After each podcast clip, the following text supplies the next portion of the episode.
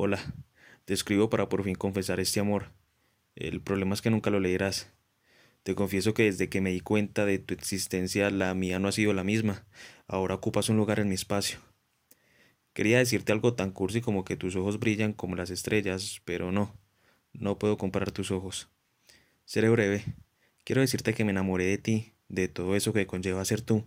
Me enamoré de las veces que mirabas al cielo y yo te miraba a ti, claro, sin que te dieras cuenta.